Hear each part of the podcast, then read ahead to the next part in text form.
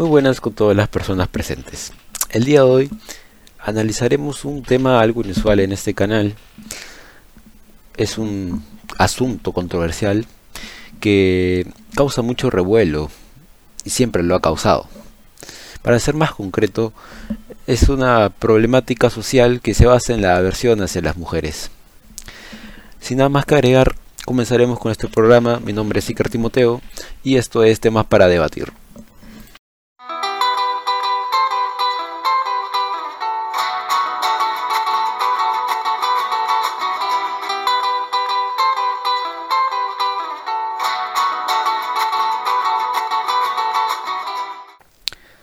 Bueno, a continuación proseguiré con el tema en concreto de este podcast, que tiene como finalidad informar cómo es que surge una persona misógina. Para empezar, voy a mencionar un tema aparte que no tiene nada que ver con la sesión informativa presente, pero nos va a ayudar como punto de partida para comprender cómo es que la sociedad ha menospreciado a la mujer a lo largo de los a lo largo de la historia. Bueno, empezamos con una información del antropólogo estadounidense David Gilmore, que nos menciona que para entender la historia de la misoginia debemos de remontarnos a la Baja Edad Media, una etapa decisiva en la consolidación de la llamada retórica contrafémina. Bueno, él redacta que la mayoría de los escritos medievales abordan esta problemática lo hacen de acuerdo con ideas negativas sobre ella.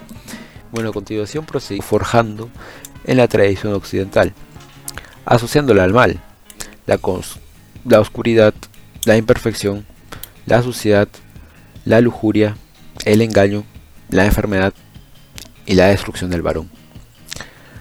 Bueno, evidentemente se aprecia que desde tiempos muy longevos es que la sociedad tiene esta tendencia de menospreciar a la mujer, de que es inferior al varón. Y no ha sido hasta inicios del siglo XIX, del siglo XX, perdón, que se ha reconocido a la mujer como miembro importante de esta sociedad. Cabe recalcar incluso que, que muchas veces las mujeres lo llegan a ser más inteligentes que los varones. Eh, claro, generalizando. Bueno, con esto tenido en mente, podemos empezar con la sesión informativa. En tiempos contemporáneos es importante reconocer a las personas misógenas. Para ello es necesario comprender las representaciones de misoginias. Estas son numerosas, en las que se encuentran los casos de violencia de género, machismo, agresión sexual o verbal como las principales representaciones. Por ello, es importante que ante problemáticas como esta, el problema se trate durante o incluso antes del, proceso de la formación de una persona misógina. La educación siempre es vital para toda persona. En términos académicos, la persona, el niño, mejor dicho, para ser más precisos, se forma desde la etapa establecida y estándar, inicial, primaria y secundaria. Y gracias a esto es que el, el niño se forma y decide qué, en qué temas involucrarse y, y descubre qué es lo que le apasiona o que le gusta. Y es una etapa básica e importante en toda persona, que nos formaría posteriormente a decidir qué es lo que queremos ser en la vida. Y como esto mencionado es la educación desde casa, es lo, que forma una persona, los valores en general.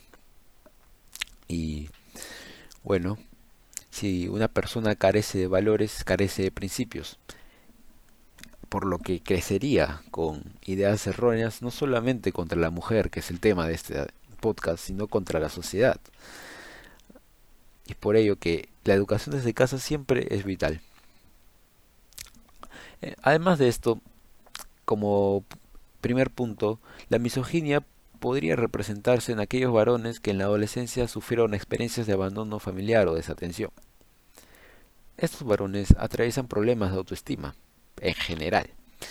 Aquello genera la posibilidad de desarrollar limitaciones en sus habilidades de comunicación interpersonal, generando una tendencia antisocial en estos varones, lo cual eh, es una característica y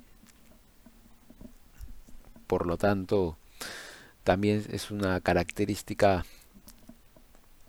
muy representativa de los agresores sexuales y verbales. En segundo lugar, este comportamiento surge debido a experiencias traumáticas vividas a temprana edad, como puede ser, como bien puede ser la crianza por parte de un familiar misógino e imitar sus comportamientos, como también la experiencia de abuso sexual de una mujer. A pesar de este ser un caso muy poco frecuente, la verdad, eh, como consecuencia de este abuso, diversos estudios mencionan que existe una relación directa entre la vivencia traumática y los déficits de empatía, el cual es un valor y cualidad que hace mucha falta en la últimamente en la sociedad. Con esto tenía en mente un análisis demuestra que sujetos que habían sido víctimas infantiles de agresión física y sexual manifiestan una mejor empatía con mujeres víctimas de agresión y relatan haber cometido más agresiones sexuales contra mujeres. En conclusión, una persona misógina se forma principalmente por los factores de la sociedad que lo rodean. Y es en este momento en los que da a conocer y pone en práctica sus valores que son formados desde el hogar. además, siempre hace bien los programas de educación sexual hacia cualquier persona en general. Pero inculcarlos desde una temprana edad es importante también. Esto podría ser bien en talleres o en escuelas. Finalmente, los padres deben de ser responsables tanto como en su vida personal como en la vida de sus hijos y atender a sus necesidades como debe corresponder.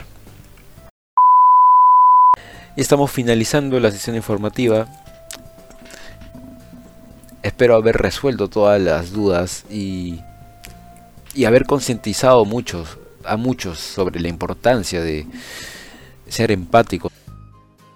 Aparte de esto, el público en general que nos está escuchando eh, debe ser ya mayor por lo que debemos de ser conscientes de la sociedad en la que vivimos y medir nuestros comportamientos y actitudes muchas veces.